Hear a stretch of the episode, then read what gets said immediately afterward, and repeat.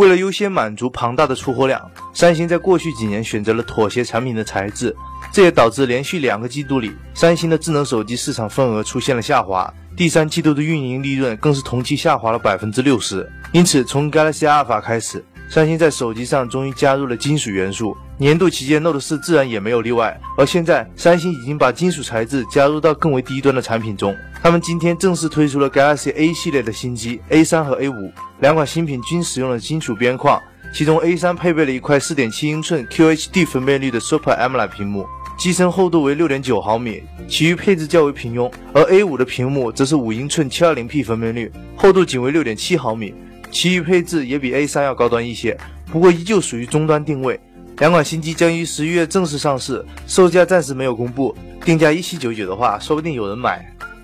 接下来插播一条娱乐新闻：苹果 CEO Tim Cook 昨天正式宣布出柜，这一消息甚至引发了科技界以外行业的强烈反响，在国内微博上的话题热度也是一路攀升。其中最大的话题还是 Tim Cook 究竟是不是单身？今天台湾一家新闻媒体报道，Tim Cook 的另一半是一位美籍华人，今年三十七岁，是硅谷的投资顾问。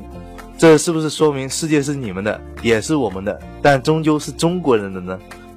回到国内，乐视 TV 的高级副总裁彭刚近日在微博上透露，他们准备推出一款解决父母痛点的智能硬件。而根据之前网络上的消息泄露，乐视似乎要切入玩具市场，推出的产品可能是一款智能玩具。而乐视网近日在微博上预告了一款九十九元的神秘新品。至于和彭刚之前的透露是否为同一款产品，乐视方面没有正面回应。但有一点可以肯定的是，乐视正在同时布局多款智能硬件，不管什么产品，只要是硬件，九十九元带震动的话，还是可以有的。当然，联想收购摩托罗拉的消息也算是国内新闻了。历经九个月，这一跨国并购终于落下帷幕。综合摩托罗拉的市场份额，联想一跃成为了全球第三大智能手机厂商。这次交易后，联想将获得超过两千项专利资产，大量专利交叉授权协议，以及摩托罗拉移动品牌和商标组合。当然，最新的 Moto X、Moto 360以及 Nexus 6等一系列产品组合也将包括在内。这就意味着以上几款产品在未来都有希望推出行货版本。